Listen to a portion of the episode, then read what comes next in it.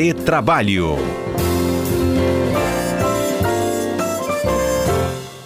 Quem está conosco nessa edição de fim de ano é o meu comentarista Alberto Nemer. Bom dia, Nemer.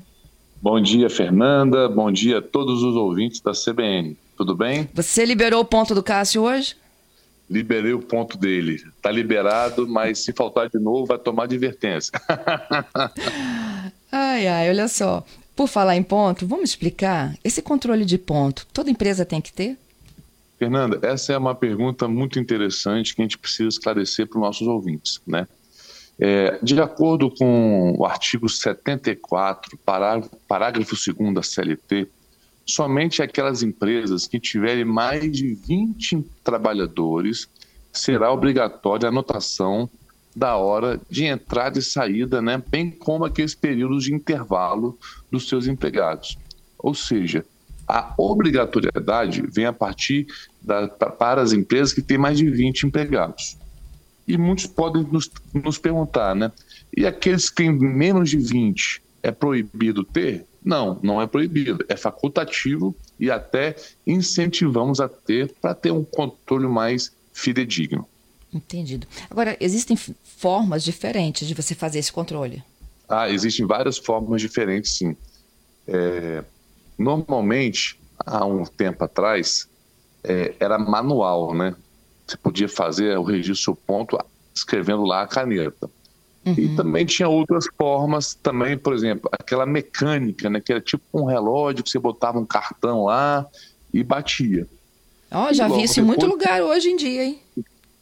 Ainda existe, Fernanda. Por incrível que pareça, ainda existe principalmente em grandes obras, porque é mais fácil você instalar esse relógio do que levar internet, computador para fazer o ponto eletrônico, que é uma outra modalidade de controle que você pode ter pelo controle eletrônico e em alguns lugares hoje mais modernos, inclusive você faz por meio da digital. E o que tem sido aceito também, Fernanda, pela quando negociado com o sindicato, é você fazer o controle através de aplicativos de computador, de celular, é, que, que também podem validar a jornada de trabalho do trabalhador.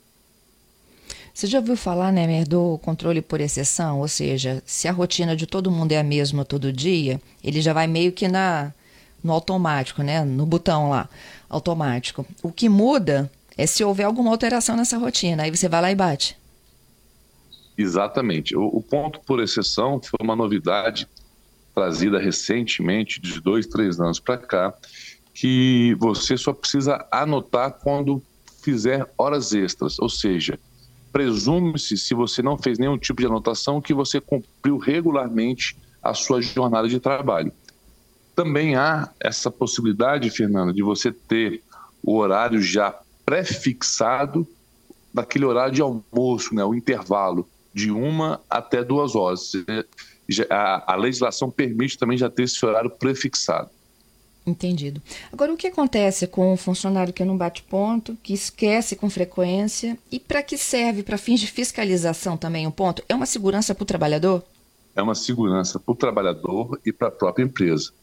E, aquele, e a empresa que exige o registro de ponto e o empregado não o faz, é importante deixar claro aqui que ele pode sofrer sanções disciplinares, desde advertências verbais até pode ensejar, Fernanda, a depender do histórico disciplinar desse funcionário, uma justa causa. Então, bater o ponto é muito sério. Primeiro, para garantir ao empregado e empregador que a jornada de trabalho está sendo cumprida. Segundo, uhum. para efetivamente registrar o ponto e, se tiver hora extra, o, re, o, o, empregado receber do seu empregador, né?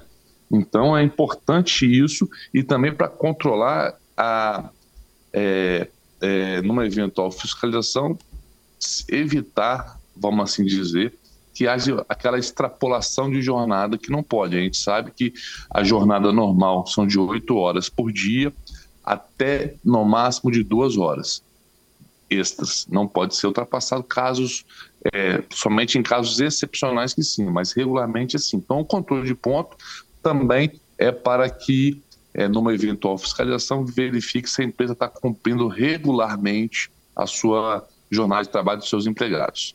Entendido. O Neme, isso vale também para o funcionário doméstico? Sem dúvida. O funcionário doméstico também há possibilidade de registro de ponto. É, é importante fazer esse controle, tanto do, da jornada de trabalho, Fernanda, quanto da, do horário de almoço.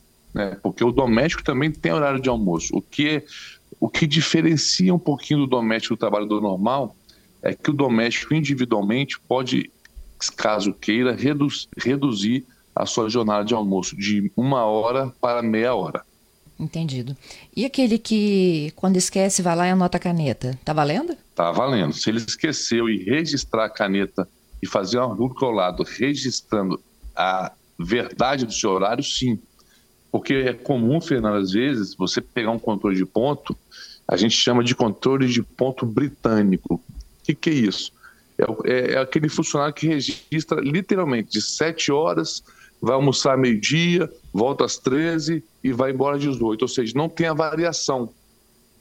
E, essa, e esse ponto britânico não tem validade.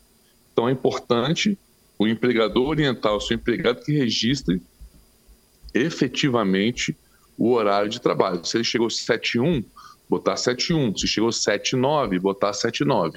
Porque aquele ponto britânico não tem validade. Entendido. Né, para a gente fechar esse ano aqui de 2022 e já iniciar um retrabalho em 2023, do ponto de vista aí, qual foi o maior desafio né, para a oferta de trabalho, oportunidade de trabalho neste ano e o que vem pela frente, hein? Pergunta é boa, Fernanda. É, o desafio que a gente, que todo mundo do mercado de trabalho enfrentou, é, foi como se portar pós-pandemia, né? Em que pese ainda a gente ter ainda a Covid, a Covid ainda está infelizmente ao nosso redor, a gente não está mais no meio de pandemia. Então muita gente, muita empresa, muito empregado teve que se readequar a essa volta da pandemia. Muita gente foi acostumada a estar no, no teletrabalho, tendo que retomar a, o trabalho local. Isso gerou diversos desgastes, né? Inclusive é, que a gente falou aqui, o, o, aquela saída silenciosa, né? muita gente perdendo motivação para o trabalho. Então, acho que o que precisa para o ano que vem, é, na minha opinião, a gente precisa modernizar a legislação trabalhista. Eu acho que vai ser difícil, é, mas é, é, importante se atentar principalmente para esse pessoal de aplicativo, porque hoje eles vivem um limbo não são seletistas, mas também não são os autônomos 100%. Há necessidade de uma regulamentação e essa é uma expectativa para que essas pessoas possam, no mínimo, ter direito a uma contribuição social e no futuro ter uma aposentadoria digna. É isso. Queria te agradecer por mais este ano e por essa parceria. Eu que agradeço muito, Fernanda, a você, a todos da CBN, a parceria, a confiança e desejar à, família CBN, na sua pessoa, um ótimo 2023, com muita paz, amor, saúde e que ano que vem a gente possa aqui trazer muitas novidades, esclarecer os nossos ouvintes e prestar esse serviço para a sociedade capixaba. Muito obrigado, um excelente 2023 para todos nós. Muito obrigada para você também, Nemer. Até a próxima. Até a próxima.